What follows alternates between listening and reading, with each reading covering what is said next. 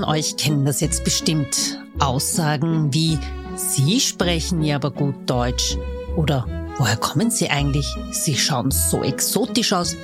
Nein, aber woher kommen Sie wirklich? Und sind Ihre Haare echt? Ehrlich, ich kann das nicht mehr hören. Ich bin waschechte Wienerin, das behaupte ich zumindest. Viele sehen das nicht so. Ich bin hier geboren, lebe mitten im Dritten und Deutsch ist für mich kein Problem. Herzlich willkommen zu meinem Podcast Deutsche Sprache, schwere Sprache. Apropos Sprachen, wie gut ist denn eigentlich Ihr Deutsch?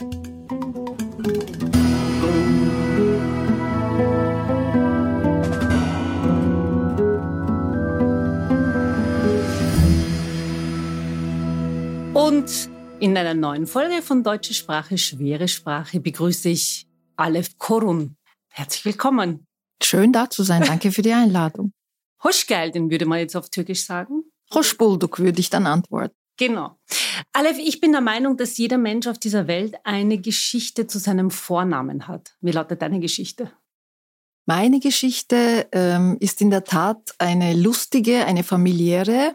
Ich bin ja das zweite Kind. Ich habe einen älteren Bruder und mit mir war dann Ende äh, der Familienplanung sozusagen. Mhm. Wie ich auf die Welt gekommen bin, ähm, hat, ein, äh, hat eine Verwandte bei uns zu Hause angerufen. Mein mhm. Bruder war dort mit jemandem, der auf ihn aufgepasst hat. Er war damals vier Jahre alt und hat ihn gefragt, so, was ist es jetzt geworden? Hast du jetzt einen Bruder oder eine Schwester? Mhm. Und er wurde, er war schon informiert worden von meinen Eltern aus dem Spital und er hat gesagt, eine Schwester habe ich jetzt. Mhm. Und die Verwandte fragt dann ja, wie heißt sie denn? Und mein Name ist ihm nicht eingefallen. Also Aleph bedeutet ja Flamme auf mhm. Türkisch. Mhm. Äh, den genauen Namen hat er nicht mehr gewusst. Und daraufhin hat er gesagt Jangen, also Brand. Oh, süß. Und deshalb heiße ich in der Familie sehr oft von Seiten der Verwandten Jangen. Also nicht Aleph, sondern Brand. Das ist mhm. ja süß. Aber wie sind deine Eltern auf Aleph gekommen? Keine Ahnung. Also jetzt, wo du so nachfragst, äh, komme ich drauf. Ich habe sie nie danach gefragt. Echt jetzt? Ja, ja. Das also ist so untypisch. Wirklich? Ja, weil gerade in der türkischen Gesellschaft oder in der kurdischen Gesellschaft ist es so, dass die, die Namen haben ja immer eine Bedeutung. Mhm. Ja, Esser bedeutet zum Beispiel ein Werk, mhm. Aleph in dem Fall Brand oder Nein, Flamme. Flamme. Mhm. Brand, ja. Man kann auch sagen, wenn irgendwas im Brand aufgeht, also wenn irgendwas in Brand ist, sagt man ja auch Aleph. Ja, ja. verwendet man das genau. Wort auch. Ja. Deswegen wundert mich das, dass du dann nicht gefragt hast. Ja, interessant, aber äh, ja, also danke für den Hinweis. Ich werde sie beim nächsten Telefonat dann fragen. Kannst du sie noch Für mich war es ja. selbstverständlich. Also ich finde, ja. ich bin auch sehr, sehr glücklich mit meinem Namen.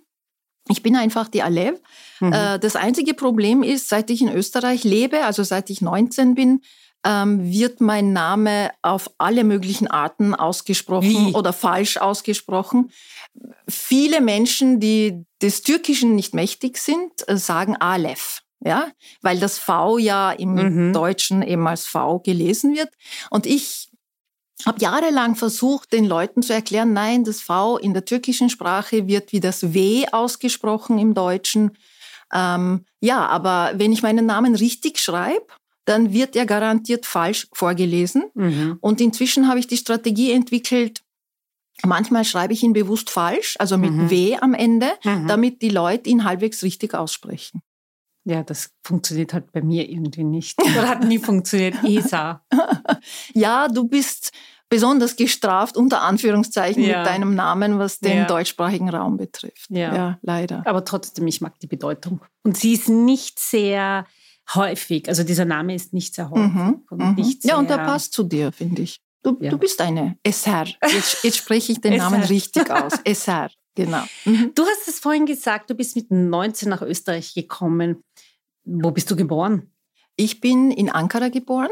Dort mhm. haben sich meine Eltern kennengelernt. Die sind aber beide nicht gebürtig aus Ankara. Mhm. Es lebe die Binnenmigration, auch in diesem Fall. Okay, so also meine Biografie hat viel mit Migration zu tun. Meine Mama ist aus Konya, das ist in Zentralanatolien. Ah. Und mein Papa ist aus Izmir, das ist an der Ägäis. Er ist am Meer aufgewachsen. Mhm. Also wir zwei Kinder äh, sind in Ankara auf die Welt gekommen. Äh, aufgewachsen bin ich allerdings in Istanbul, wohin wir dann mhm. gezogen sind. Und mit 19 bin ich dann nach Österreich gekommen, allerdings nicht nach Wien, mhm. sondern nach Tirol, nach Innsbruck. Moment, äh, wir spulen ein bisschen zurück. Du mhm. bist in Istanbul aufgewachsen. Mhm. Wie war die, wie war deine Kindheit oder deine Jugend in dem Fall dort? Ähm, kannst du ein bisschen spezifischer fragen, weil über Kindheit und Jugend kann man auch stundenlang reden. Naja, ich meine, wie war es zum Beispiel in einer, in einer Großstadtmetropole aufzuwachsen? Weil du bist in Ankara geboren, ist ja die Hauptstadt. Ja. Weil viele glauben, es ist Istanbul. Nein, Ankara ist die Hauptstadt. Ähm, aber trotzdem, ich meine, gab es so irgendwie etwas, was dich geprägt hat aus Istanbul? Wie war, ich meine, ich weiß, ich Darf ich fragen, welcher Jahrgang du bist? Ja, natürlich, steht auch überall im Internet, 1969. Ja, da gab es ja auch zum Beispiel, ich meine, Putschversuche ja, gab es genau. der. Mhm. Wie war das? Also die, die, der größte Putsch war, glaube ich, 1980. Ja, genau, genau. Also das war, das war auch wirklich eine sehr prägende, eine sehr politisierende und eine schreckliche Erfahrung. Mhm. Ähm, 1980 war ich ein elfjähriges Schulkind und eines Morgens sind wir aufgewacht und haben gemerkt, es sind überhaupt keine Autos auf den Straßen, haben dann das Radio aufgedreht mhm. Äh, und dort haben sie schon Militärmärsche gespielt. Äh, und da haben wir dann alle sofort gewusst, okay, es ist ein Militärputsch passiert. Befürchtet mhm. wurde es davor auch, dass, mhm. Ähm, dass wieder mal ein Militärputsch passieren würde. Mhm. Und das war dann absolut schrecklich, ähm, weil ich zum Beispiel ganz konkret auf dem Weg zur Schule in der Früh durch bewaffnete Soldaten und durch Ausweiskontrollen gehen musste. Und ich mhm. kann mich noch sehr gut erinnern, dass ich als elfjähriges Kind mir gedacht habe, wie absurd ist das denn? Mhm. Erstens bewaffnete Soldaten auf der Straße und zweitens, sie kontrollieren uns Schulkinder, fragen uns nach ihren Ausweisen, wollen sie uns Schulkinder verhaften oder wie? Mhm. Und das hat ähm, das hat mich sehr, sehr geprägt, weil ich ähm, schon eben damals angefangen habe, ähm, mich zu fragen, was ist Demokratie, was ist ein mhm. Militärputsch, warum passiert sowas, warum werden Parteien verboten, warum werden Gewerkschaften verboten. Und bald nach dem Militärputsch 1980, das war ja im September, mhm. ähm, war es sehr, sehr offensichtlich, dass tausende Menschen äh, verhaftet wurden, tausende gefoltert wurden. Mhm. Und ich kann mich auch erinnern, so ein ganz klares Bild aus dieser Zeit ist auch, dass im Staatsfernsehen äh, viele junge Menschen, die sie verhaftet hatten, äh, vorgeführt wurden ähm, und auf Tischen äh, vor ihnen sind Bücher gelegen. Also man hat sozusagen als ähm, Beweis ihrer äh, ihrer schlimmen politischen Aktivitäten Bücher ausgestellt so quasi, schauen Sie her, marxistische, leninistische Bücher und ähm, das sind irgendwie ganz böse mhm. Menschen und die mhm. mussten wir jetzt aus dem Verkehr ziehen. Äh, und das war zum Beispiel auch etwas, wo ich mir damals schon gedacht habe, und, und was soll an Büchern äh, kriminell sein? Ah, also man hat die, diese jungen Menschen vorgeführt als Genau, als, sie, äh, das, sind, das sind die Terroristen, genau, wurde oh dann, wurde dann mhm. behauptet, das sind Terroristen. Deshalb hat, hat sie der Staat äh, mhm. festgenommen, wurde, wurde gesagt.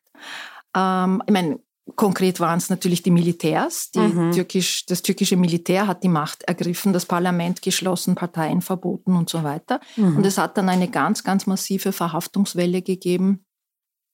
Ähm, sehr, sehr stark gegen Linke, äh, aber teilweise wurden auch Rechtsextreme verhaftet und eingesperrt mhm. und sehr viele Menschen äh, durch die Folterbank mhm. mhm geschickt, leider. Mhm. Mhm.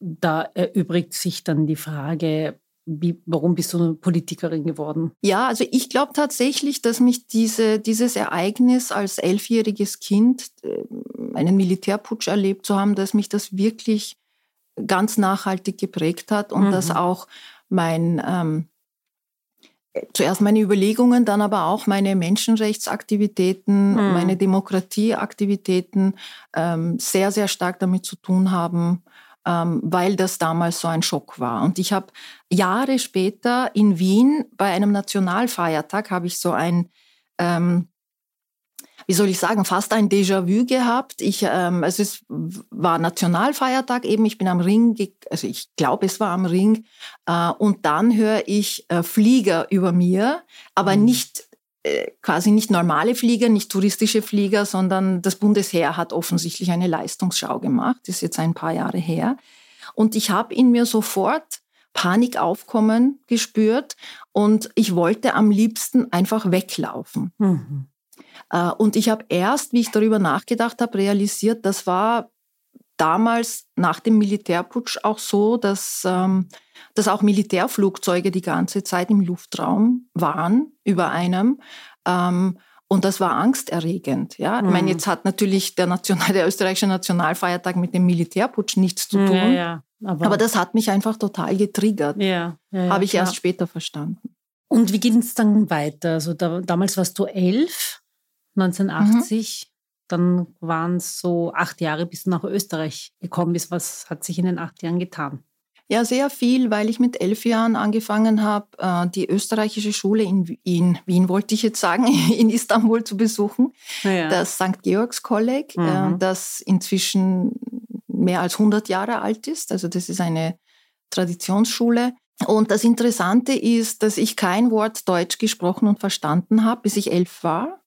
Äh, mit elf Jahren ähm, habe ich dann angefangen mit der Schule und ich habe dann, glaube ich, ungefähr so 26, 27 Wochenstunden Deutschunterricht gehabt, natürlich mit allen mhm. anderen äh, Kindern mhm. in der Klasse.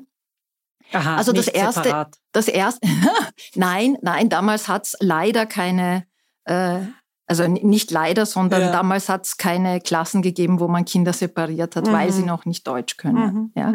Mhm. Äh, und deshalb kann ich das auch überhaupt nicht verstehen, wenn heute irgendwer behauptet, ja, am, am besten trennen wir die Kinder, ja. Ja. dann lernen sie gut Deutsch. Das Gegenteil ist der Fall. Ja? Mhm. Und ich habe mich ehrlich gesagt verliebt in die deutsche Sprache. Wow. jetzt wollte ich dich natürlich fragen, aber jetzt hast du es äh, ja schon erzählt. Warum sprichst du so gut Deutsch? Oh weh, diese Frage ja. schon wieder, die du ja. auch tausende Male bekommen hast, oder?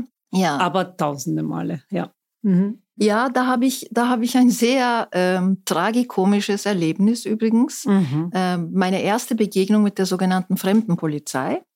Äh, wie ich 19 Jahre alt war, bin ich eben ähm, nach Innsbruck äh, mhm. übersiedelt. Äh, Warum? um, um zu studieren. Aha, okay. ich, ich wollte studieren und ich wollte ein anderes Land kennenlernen. Mhm. Ich wollte eine ja, neue Kultur kennenlernen, mhm. meine Sprachkenntnisse verbessern. Und da habe ich schon acht Jahre Deutschunterricht gehabt. Ich habe also ziemlich viel verstanden. Also Dialekt mhm. habe ich mhm. nicht verstanden und das war dann schon ein Problem in Tirol. Aber dazu gibt es auch andere lustige Geschichten. Ja. Ähm, also wie auch immer, ich habe inskribiert auf der äh, Innsbrucker Universität. Man hat mir gesagt, ja, dort und dort gehst du hin, lässt dir einen Meldezettel ausstellen ähm, und dann gehst du zur Fremdenpolizei und beantragst ein Visum. Bist du alleine gekommen? Ich bin, meine Mutter hat mich für die erste Woche begleitet. Aha, okay.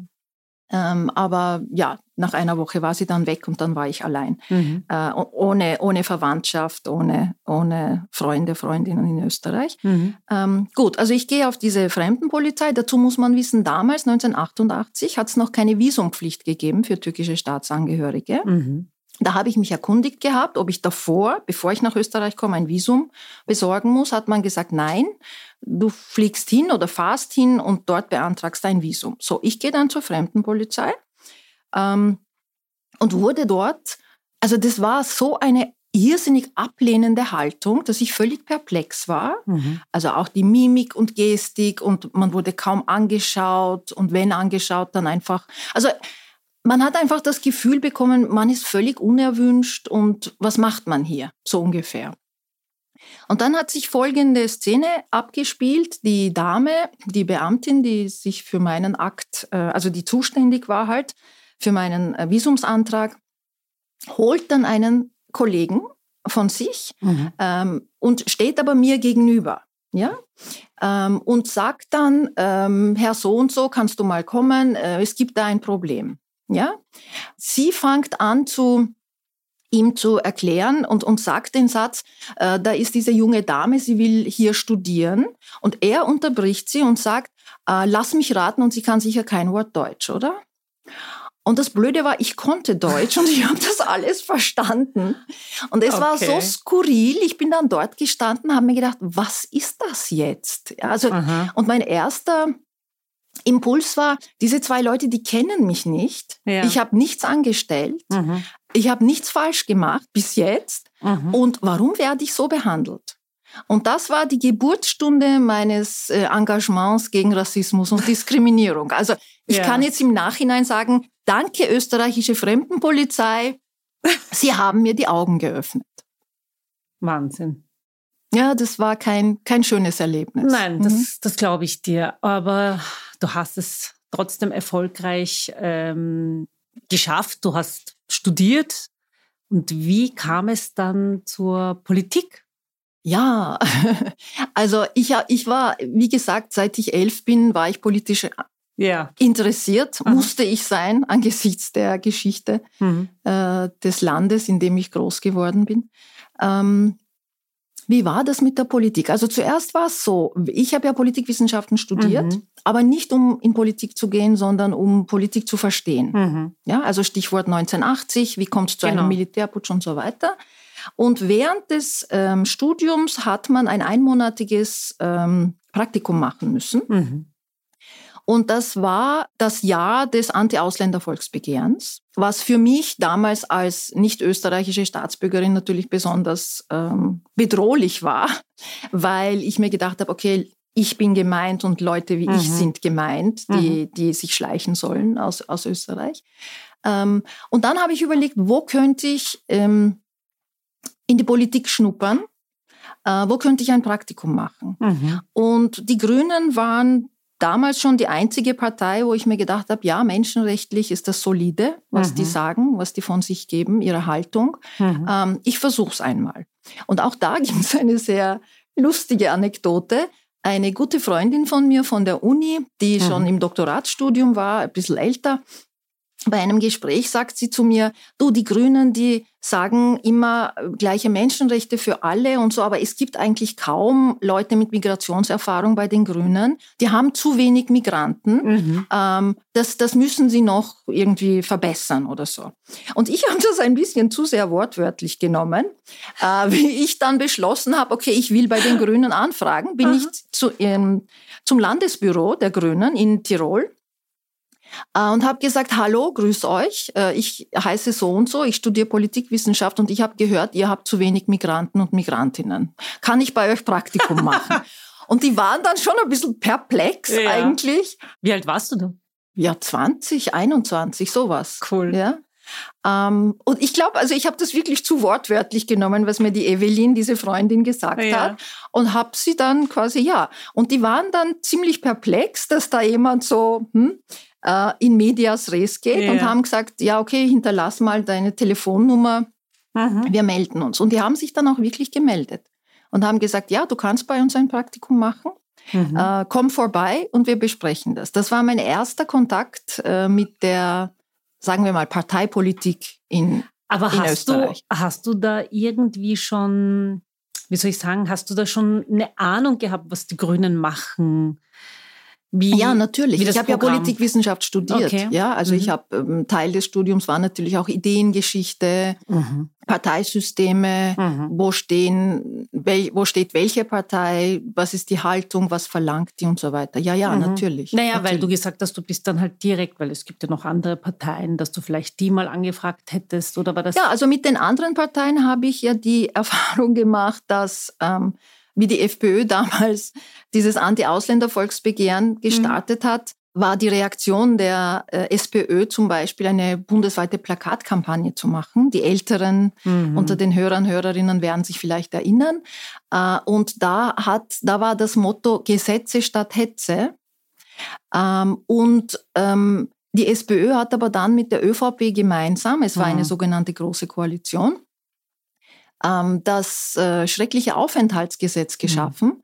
das ähm, dazu geführt hat, dass tausende Menschen illegalisiert wurden, weil mhm. es wurde eine vierwöchige Frist eingeführt. Das wissen die wenigsten jetzt. Mhm. Also selbst auch wenn man ganz legal in Österreich war und sein Visum verlängern wollte, ähm, hat man plötzlich vier Wochen vor Ablauf des Visums den Verlängerungsantrag stellen müssen. Das haben natürlich irrsinnig viele Leute nicht gewusst, mhm. weil das wurde beschlossen und mhm. das ist dann, das war dann so.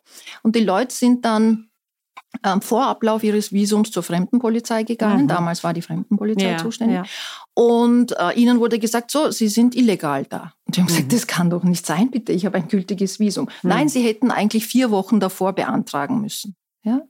Also diese Illegalisierungswelle war die Antwort der, der SPÖ auf, mhm. auf das Anti-Ausländer-Volksbegehren. Aber da, da, also wenn ich dir jetzt so zuhöre, dann kommt mir gleich als, als, äh, eben als Journalistin, da stimmt was mit der Kommunikation nicht oder hat damals schon nicht gestimmt. Also wie ich, wurde ich das kommuniziert? Das, meinst du jetzt aus, aus dem Blickwinkel ja. der SPÖ? Nein, nein, aus, äh, im Sinne von, weil du gesagt hast, da wurde dieses Gesetz beschlossen. ah, okay. Wie war dann die mhm. Kommunikation? Mhm. Von Seiten der Behörden? Ja. Ähm, das kann ich in dem Fall leider verneinen, weil in den erläuternden Bemerkungen dieses Aufenthaltsgesetzes mhm. äh, war die Rede von, und ich zitiere, von der, von der notwendigen Strukturbereinigung des Gastarbeiterproblems. Das heißt, das Gesetz wurde von SPÖ und ÖVP mit der Absicht gemacht, wie mhm. können wir möglichst viele sogenannte Gastarbeiter loswerden. Mhm.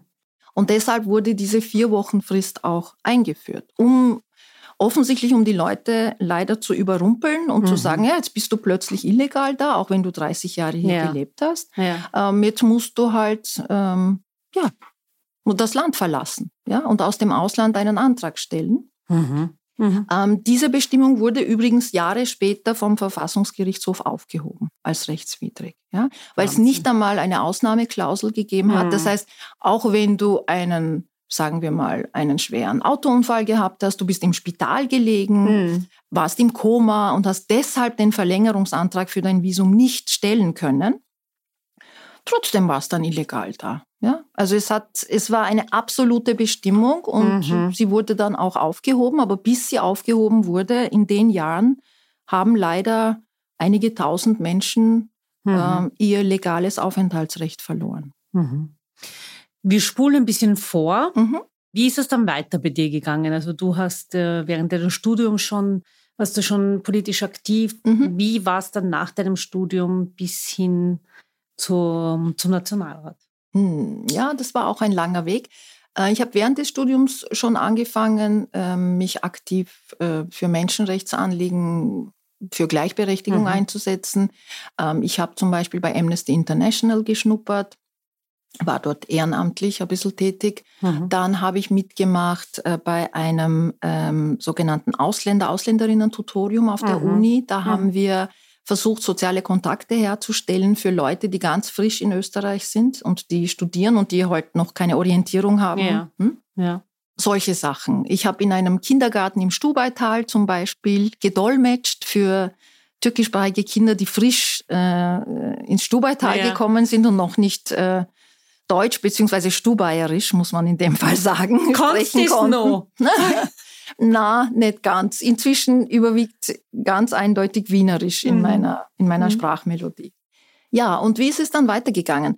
Äh, ich habe 93, 1993 habe ich mich beworben bei einer Beratungsstelle, die Rechts- und Sozialberatung macht. Mhm für äh, Arbeitsmigranten und Arbeitsmigrantinnen. Mhm. Beratungszentrum für Migranten, Migrantinnen hat, so also heißt ja. das bis heute eigentlich. Ja, ja. Äh, und dort habe ich dann, ähm, dort habe ich die, die ganze Misere von Arbeitsmigranten, Arbeitsmigrantinnen in Österreich dann äh, kennengelernt. Ja? Mhm. Also damals war es schon zum Beispiel Thema, es sind viele Leute zur Beratung zu mir gekommen und haben gesagt, ähm, wir wollen, dass unser Kind gut Deutsch kann. Mhm. Äh, und wir wollen deshalb das Kind früh genug in den Kindergarten schicken. Mhm. Die Behörden sagen uns aber, nein, ihr kriegt keinen Kindergartenplatz, weil es gibt nicht genug Kindergartenplätze. Und die, die wir haben, da werden Leute bevorzugt, die beide berufstätig sind. Ja? Mhm. Das heißt, nur wenn, meistens war es die Frau, die mhm. zu Hause war in solchen Fällen, mhm. nur weil die Mutter zu Hause war, haben die keinen Platz gekriegt. Und alle haben sich dann groß gewundert, wenn das Kind in die Volksschule gekommen ist und leider kaum Deutsch konnte, mhm. weil die Familiensprache eine andere war. Ja? Wahnsinn. Ähm, okay. Solche Sachen einfach. Mhm. Mhm. mhm. Und das hat mich dann noch einmal politisiert, ja, muss ich klar. sagen. Zu sehen, wie, wie die Gesetze teilweise reformbedürftig sind, wie die Praxis äh, teilweise mhm. nicht funktioniert und nicht, auch für ein gedeihliches Zusammenleben nicht, mhm. äh, nicht gut ist. Ich kann mich erinnern, als ich 2006 bei Biber angefangen habe, wo wir halt in so einem kleinen Büro die, die Redaktionssitzung mhm. abgehalten haben, wo eben Biber entstanden ist. Und dann habe ich ähm, gehört, beziehungsweise, genau, das war kurz vor den Nationalratswahlen. Ich glaube, die waren 2008, wenn ich mich ja. jetzt erinnere. Mhm. Und 2006, 2007, das war halt so Ende 2006, Anfang 2007, habe ich dann immer so, so dich gehört und dann habe ich dich bei, auch bei einer, bei einer Veranstaltung gesehen und dann habe ich mir gedacht, ja, ich kenne sie, ich habe schon so viel von dir gehört, Fangirl. oh, danke, danke, nachträglich. Und dann warst du ja Nationalratsabgeordnete. Genau, also 2005 bis 2008 war mhm. ich äh, Gemeinderätin und Landtagsabgeordnete mhm. in Wien, mhm. äh, habe weiter die Themen Menschenrechte, sogenannte Integrationspolitik, heute würde ich lieber von Inklusion mhm. sprechen oder Gleichberechtigungspolitik, ähm, betrieben. Mhm. Damals als zuständige Sprecherin der Wiener Grünen. Und 2008 habe ich für den Nationalrat kandidiert. Und ja, es ist dann der dritte Platz auf der Bundesliste geworden. Also Wahnsinn. direkt nach ähm, Alexander van der Bellen und Eva Glawischnik. Wahnsinn. Mhm. Und da war einer der Hauptgründe war sicher, dass, dass viele Grüne gesagt haben, so, ich meine, es, jetzt, es gibt seit Jahrzehnten Migration nach Österreich, es gibt aber mhm überhaupt keine einzige Abgeordnete mit sogenannten Migrationshintergrund ja. oder mit Migrationserfahrung. Ja. Und ich hatte dann die Ehre, die erste im österreichischen Nationalrat zu sein. Also so, ich kann mich erinnern, das hat der, der Bieber, glaube ich, äh, betitelt, der erste Tschusch im Parlament. Ja. ja, du bist ja auch so eine, die erste. Mhm. Braucht das Österreich nach wie vor jetzt im Vorbilder sind ganz im Jahr wichtig. 2023? Ja, schon, aber zum Beispiel die Sene Buyrac, wirst du kennen, sie ist mhm. die erste mhm. türkischstämmige Burgtheaterschauspielerin. Äh, du bist die erste türkischstämmige oder überhaupt mit Migrationshintergrund im mhm. Parlament. Ich war auch so einer der ersten, die überhaupt mit mhm. einem ganz anderen Namen dann in der Primetime mhm. im ORF zu sein. Brauchen wir das noch immer? Wir brauchen das, weil unsere Gesellschaft so ist. Ja, mhm. ich unterrichte jetzt an einer Mittelschule in Favoriten, mhm. äh, wo der Großteil meiner Kids, wenn ich das so sagen darf, ganz mhm. stolz, ähm, nicht Deutsch als Muttersprache hat. Mhm. Und äh, ich kann mich gut erinnern, wie ich vor zwei Jahren angefangen habe, an dieser Schule zu unterrichten, ähm, wie, die, wie die Augen von manchen geleuchtet haben, wie ich meinen Namen an die Tafel geschrieben habe. Mhm. Ja? Und da war so das Gefühl, aha, okay, jemand, die so ausschaut und die so heißt, kann Lehrerin werden. Mhm. Unglaublich. Ja, ja, Wahnsinn, ja. ja. Und deshalb finde ich, dass Vorbilder ganz, ganz wichtig sind. Mhm. Ja, also nicht, mhm. weil, weil man halt so und so heißt, ja, weil es sollte eigentlich völlig wurscht sein, wie jemand heißt, mhm. was für was für Eltern jemand hat und so weiter. Aber mhm. leider sind wir ziemlich weit entfernt davon. Mhm. Und solange wir diese völlige Gleichstellung, Gleichberechtigung nicht haben, äh, sind Vorbilder extrem wichtig, um junge mhm. Menschen zu ermuntern, hey, Du kannst, du kannst das genauso. Mhm. Egal, ob das jetzt Nationalratsabgeordnete ist oder, äh, oder Nachrichtensprecherin oder, oder Ministerin oder, mhm. oder, oder, ja, mhm. Rechtsanwältin, Lehrerin. Mhm. Das, ich bin fest davon überzeugt, dass Vorbilder extrem wichtig sind. Ja. Gehen wir zurück, ähm, eben 2008, dritter Listenplatz und dann hat es angefangen. Naja, angefangen stimmt nicht ganz, weil ich habe ja schon Politerfahrung gehabt. Nein, nicht mit dem Nationalrat. Dann wurdest du ja so richtig. Also dann hat man dich ja äh, national wahrgenommen. Mhm. Ja, also da mhm. warst du jetzt nicht nur bei den Wiener, sondern dann wusste man, aha, da sitzt eine, die heißt Aleph Korun im, im Nationalrat. Und das macht ja was. Ja, das hat zum Beispiel zu ganz vielen Hassmails geführt. ja, unter anderem. Mhm. Ja, unter anderem. Aber ich muss fairerweise sagen, es hat auch ganz viel äh, Ermunterung gegeben, mhm. ganz viele Rückmeldungen von Leuten, die geschrieben haben, dass Zeit wurde es mhm. und endlich und äh, Leute mit, mit Migrationserfahrung mhm. müssen auch endlich zu Wort kommen. Also es war gemischt, ja. Mhm. Aber die negativen äh, Meldungen, die waren schon sehr, sehr negativ. Also sehr, sehr abwertend ja. auch, so quasi schleicht die und verlass dieses Land und so weiter. Auch sehr persönlich, ne? Ja. Mhm. Mhm. ja.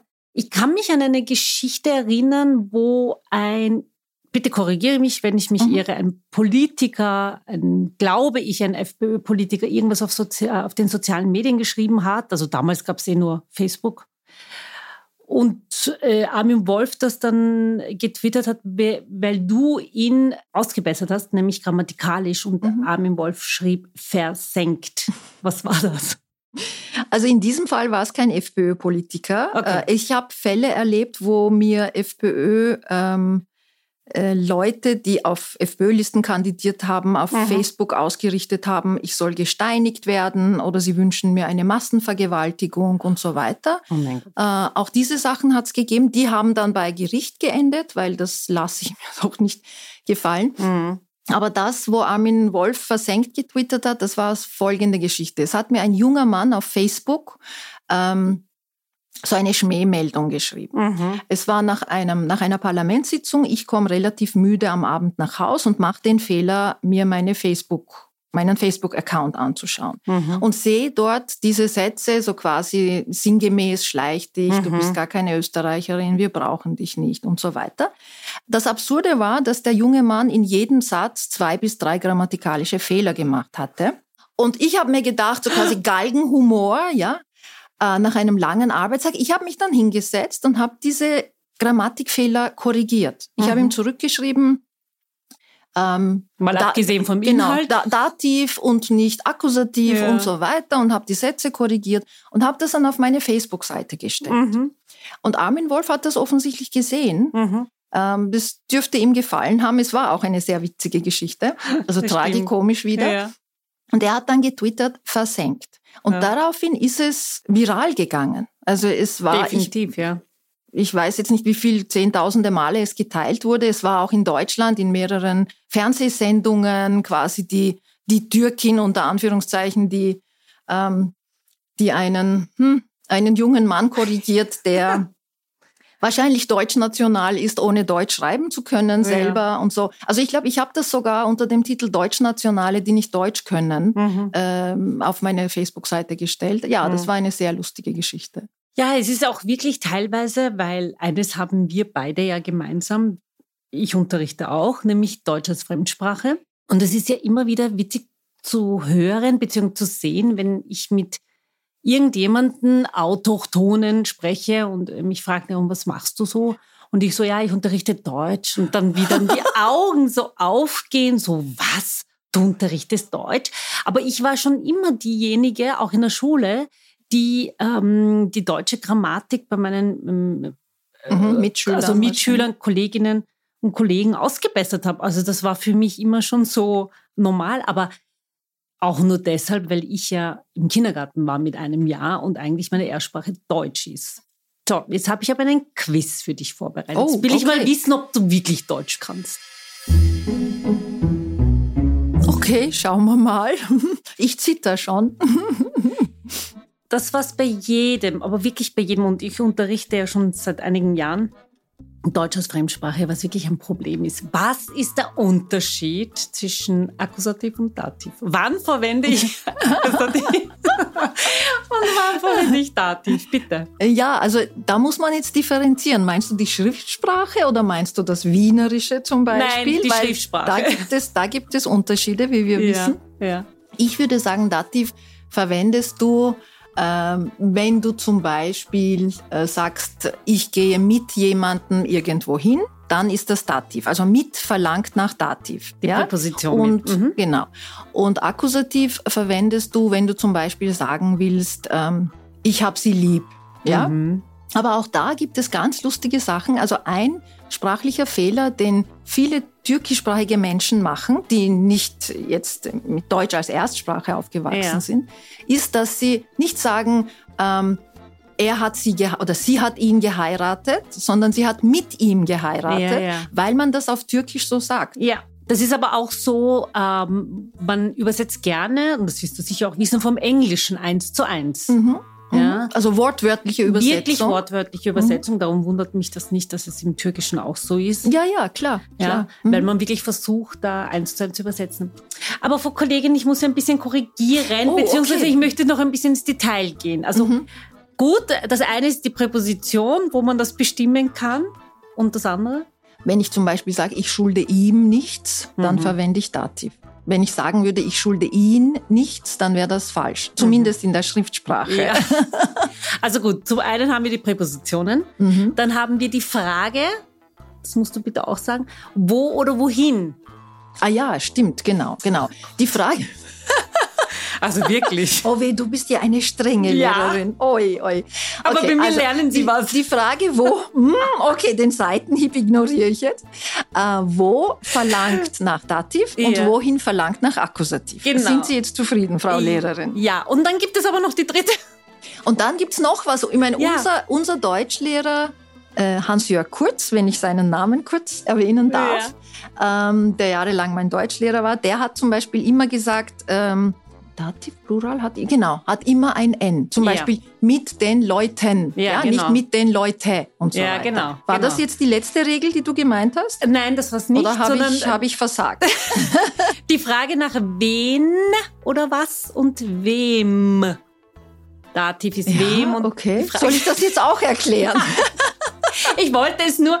Ich wollte Ist das eine Grammatikstunde ja. für die, für die ja. Zuhörerinnen und Zuhörer? Okay. Hm. Nachdem, du, nachdem du diesen gewissen Herrn auf, äh, auf Facebook fertig gemacht hast, möchte ich natürlich. Na, ich habe ihn nur ganz höflich korrigiert und mein letzter, mein abschließender Satz übrigens, wie ich ihm geantwortet habe, war: äh, Alles Gute für Sie. Ja. ja. Also bitte, also, das war hm. fertig machen auf gut Deutsch. Ich glaube, er war nicht begeistert. Hm? He was not amused, not. as we would say in English. Aber das ist dann nicht mein Problem. Ja, genau. Wer, wer so viel Hass in sich trägt und das genau. ausspuckt, muss mit einer Antwort rechnen. Sorry. Definitiv. Deswegen umso cooler, dass sie von dir kam. Aber Zweitens, es gibt in der deutschen Grammatik die das und das. Oh ja, großes Problem. Gibt es drei vielen. große Regeln. Oh weh, oh weh. Also, wenn das als Artikel gemeint ist, zum Beispiel das Buch, Nummer dann eins. schreiben wir es mhm. natürlich mit einem S. Mhm. Mhm.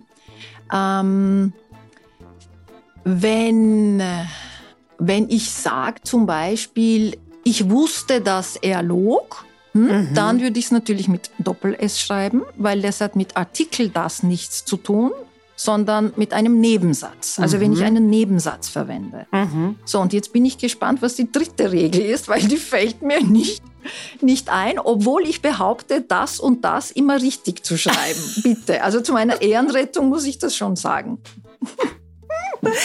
es haut sich ab. Ich habe jetzt gerade Wasser im Mund. Die dritte ist äh, das Demonstrative. Ich will, dass du kommst? So etwas? N nein, das ist nicht demonstrativ. Ah, okay. Also ja. das lässt du jetzt. Ja, genau. Okay. Ja, mhm. Also wenn es etwas Bestimmendes ist, wenn es etwas demonstrativ ist, dann verwendet man nur eine S. Und natürlich auch die Ersetzung durch dieses und jenes. Ja, also natürlich. Also dieses welches. Natürlich. Danke, Frau Lehrerin. Schon wieder jetzt, was dazu gelernt. Ich muss jetzt überlegen, ob du den Quiz bestanden hast. Du warst nicht schlecht. Okay, danke, danke. Wie lange warst du eigentlich Nationalratsabgeordnete?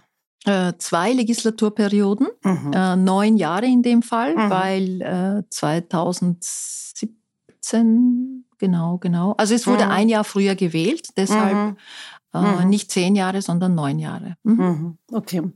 Wie war es eigentlich danach? Ich meine, normalerweise ist man so einmal Politikerin, immer Politikerin. Wie war es, nachdem du dann halt nicht mehr im Nationalrat warst, also nachdem du nicht mehr gewählt mhm. wurdest? Es war äh, unmittelbar danach war es insofern sehr schräg nach meinem Empfinden, weil die Grünen ja, weil ich ja deshalb nicht mehr Nationalratsabgeordnete war, mhm. weil die Grünen aus dem Nationalrat rausgeflogen sind. Mhm. Und das war ein Riesenschock für, ja. für ja, uns ja. alle. Mhm. Ja? Also ich glaube nicht nur für die Grünen, sondern auch für sehr, sehr viele Menschen im Land. Das war ein Schock und ich glaube, das erste Jahr haben fast alle bei den Grünen damit verbracht, ähm, das zu verdauen, mhm. zu verarbeiten. Was heißt das jetzt? Ähm, wie, mhm. wie, wie muss man weiter tun und so weiter. Also mhm. von dem her war das erste Jahr sehr, sehr schwierig. Ja, und, und ich war damals noch im Bundesvorstand der Partei. Und es ist auch sehr stark natürlich darum gegangen, die Finanzen zu sanieren, mhm. weil Schulden da waren, Parteischulden, äh, und so weiter. Das ist dann in einem riesigen Kraftakt gelungen, mhm. Gott sei Dank. Mhm. Ähm, Und dann habe ich, also wie, wie quasi die größte Gefahr abgewendet war und wie schon ein Comeback-Plan mhm. ähm, da war, ähm, erst dann habe ich Zeit gehabt, über die Zeit nachzudenken, über mhm. diese neun Jahre, beziehungsweise eigentlich noch viel länger, weil mhm. ich davor ja im Landtag war mhm. und davor Bezirksrätin war. Also ich war in unterschiedlichen Rollen in der Politik und habe gemerkt, was für ein auslaugender Job das eigentlich ist. Ja, dass man, wenn man es ernst nimmt, ist das ein mehr mhm. als 100 Stunden Job. Mhm.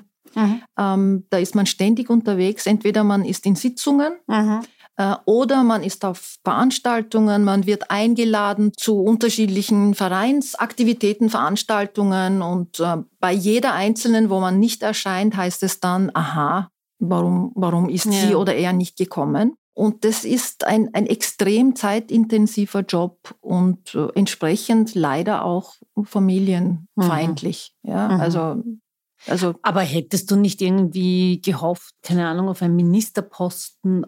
Oder warum bist du dann gegangen? Beziehungsweise warum hast du dann gesagt, okay? Ich habe ich hab mir ein Sabbatical gegeben, habe ah, viel okay. gelesen, nachgedacht, habe angefangen, ein Buch zu schreiben, das noch äh, fertig geschrieben werden muss.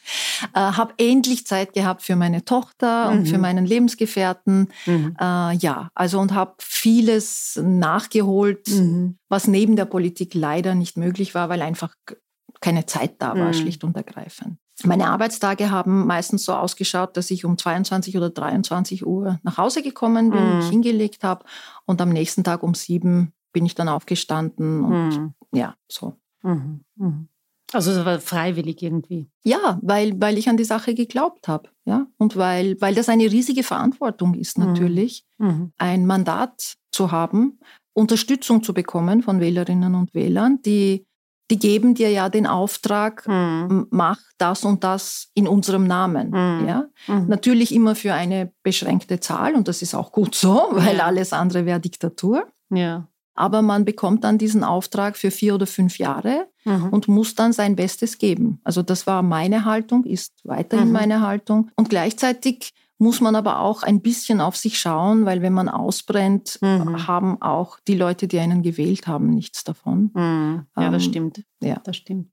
Was unterrichtest du jetzt eigentlich an dieser Schule, die Mittelschule im 10. Bezirk? Mhm. Ich unterrichte zum Beispiel politische Bildung, mhm. ähm, was für mich sehr faszinierend ist, weil mhm. ich nicht nur von Theorie, Gewaltenteilung, mhm. Checks and Balances und so ja. weiter äh, reden kann, sondern den Kids auch erzählen kann, wie Gesetzesvorschläge zustande kommen, wie Gesetze beschlossen werden, wie Verhandlungen zwischen Parteien im Nationalrat oder auch mhm. im Gemeinderat, im Landtag ablaufen. Also, also nicht nur die Theorie, sondern, sondern, auch die Praxis dazu. Aber ich glaube, das fehlt hier. Also wir haben, ich bin jetzt nicht an einer Schule, ich kenne das System jetzt nicht äh, von der Seite, aber ich denke mir, äh, allein schon, wenn ich mich mit, äh, mit, mit Jugendlichen unterhalte, dass das wirklich rauskommt, dass da viel aus der Praxis fehlt. Und das ist ja gut, dass du das machst, ja, weil das ist ja ein Wissen, dass man, glaube ich, so äh, unter Anführungszeichen die normalen Lehre jetzt nicht mit sich bringen, sondern ja können sie auch nicht. Eben. Ja, und das ist ja wertvoll deswegen, weil du erst weißt, wie wie im Parlament gearbeitet wird, wenn du im Parlament mhm. gearbeitet hast. Also mhm. das kann man natürlich auch niemandem vorwerfen, dass mhm. er oder sie das nicht weiß. Mhm. Aber es ist, also ich erlebe das als sehr, sehr spannend und ich versuche auch ganz viel über Zivilcourage zu mhm. reden mit den Kids. Ähm, was passiert, wenn jemand zum Beispiel angegriffen wird? Mhm. Ähm, kann auch verbal sein. Wenn jemand diskriminiert wird, wenn jemand abgewertet wird vor deinen Augen, dass es ganz wichtig ist, nicht einfach den Mund zu halten und wegzuschauen, sondern dass wir immer die Möglichkeit haben, äh, etwas dagegen zu tun. Und mhm. sei es nur, dass wir sagen, das ist jetzt aber ungerecht, das ist aber nicht okay. Ja? Mhm. Und da gibt es wahnsinnig spannende Diskussionen, weil viele meiner Schülerinnen und Schüler selber Rassismuserfahrungen mhm. machen, leider. Mhm. Äh, und wir reden ganz offen darüber, wie sie damit umgehen. Ich versuche sie zu stärken, zu mhm. stützen und versuche ihnen ähm, ja, bewusst zu machen, dass sie, dass sie nicht allein sind, ja, dass, glaube, das dass wir eine Gesellschaft ja. sind und dass sie die Solidarität von anderen zählen können, mhm. dass sie aber selber, wenn sie etwas sehen, was einem anderen passiert, dass sie selber auch die Stimme erheben sollten. Ja, das, das ist sehr sind ganz, wichtig. ganz, ganz tolle Diskussionen ja. in der Schule, die wir führen. Ich glaube, dass es wirklich, also hätten wir das damals in unserer Zeit, in den 90ern, ähm, solche Lehrerinnen und Lehrer, dann würde vieles, dann hätte vieles anders ausgesehen damals schon. Ähm, ja, aber da muss ich fairerweise sagen, es gibt ganz, ganz viele engagierte, tolle ähm, Lehrerinnen und Lehrer. Natürlich. Ja? Um Sonst wäre das Bildungssystem ja, ja schon ja, längst natürlich. quasi den Bach runtergegangen. also Das, das Bildungssystem, es gibt ja diesen schönen Spruch, Bildungsarbeit ist Bindungsarbeit. Es geht um Vertrauen. Ja. Ähm, und es gibt, also ich erlebe das an der Schule, nicht nur an meiner Schule. So, es gibt wahnsinnig viele tolle Kolleginnen und Kollegen. Mhm. Mhm. Welche Erfahrung hast du eigentlich mit der türkischen Sprache über die all die Jahre, die du jetzt in Österreich warst, gemacht? Mm, unterschiedliche. Also ich habe in, meiner, in meinen ersten Jahren, wie ich mit 19 gekommen bin, war mir natürlich ganz wichtig, meine Sprache, also meine Deutschkenntnisse zu perfektionieren. Und da habe ich wahnsinnig viel auf Deutsch gelesen. Also da habe ich bewusst nicht auf Türkisch Bücher gelesen, sondern mhm. auf Deutsch. Ähm, einige Jahre später bei meinen Besuchen bei den Eltern habe ich gemerkt, dass mein Wortschatz äh, ziemlich verarmt ist. Dein türkischer. Mhm. Mein türkischer Wortschatz, genau. Also danke, ja, mein mhm. türkischer Wortschatz. Äh, und da habe ich dann wieder angefangen, mehr auf Türkisch zu lesen. Mhm.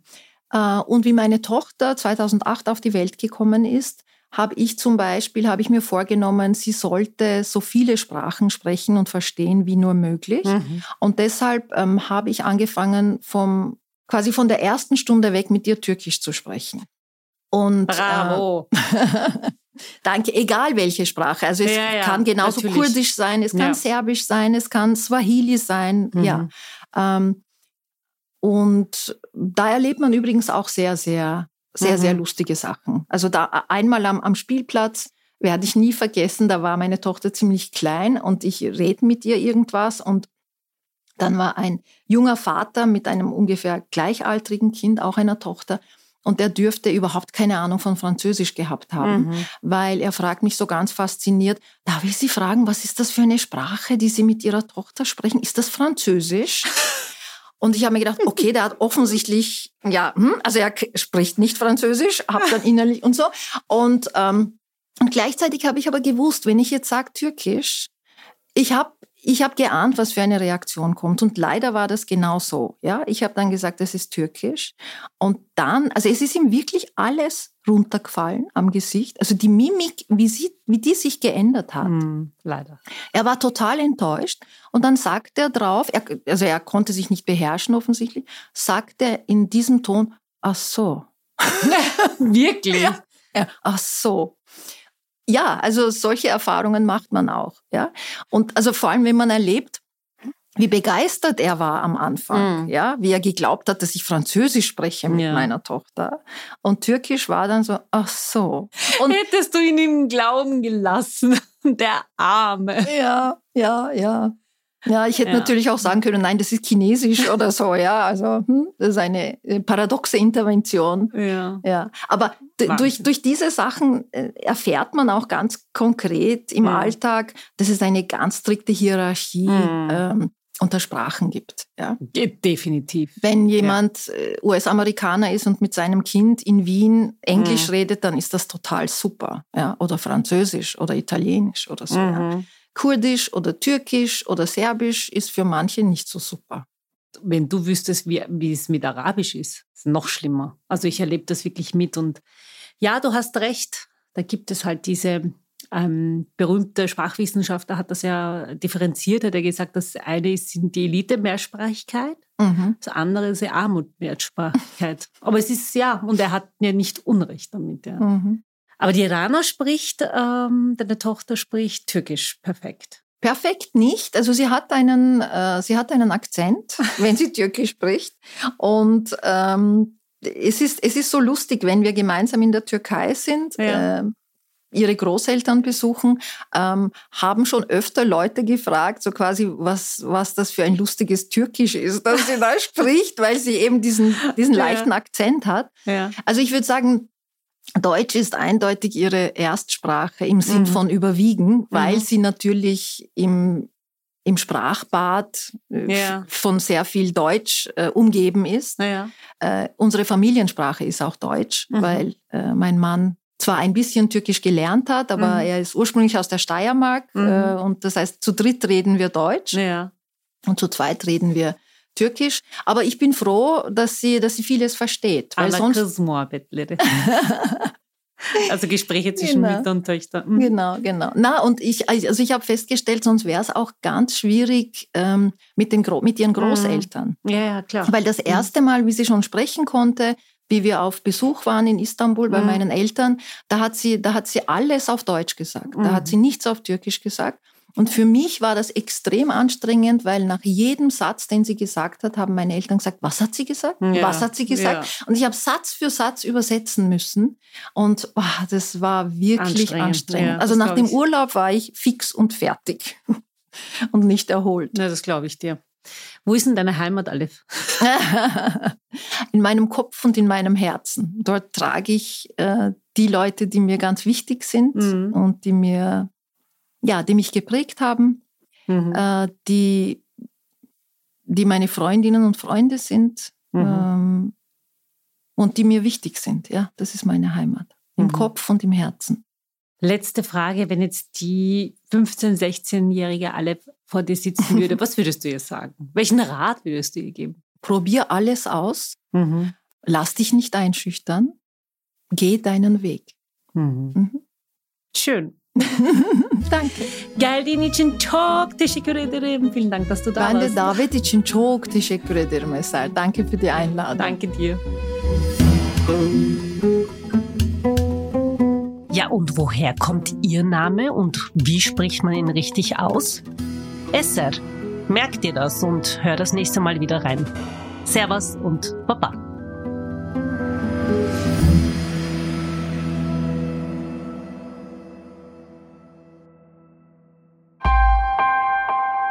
Missing Link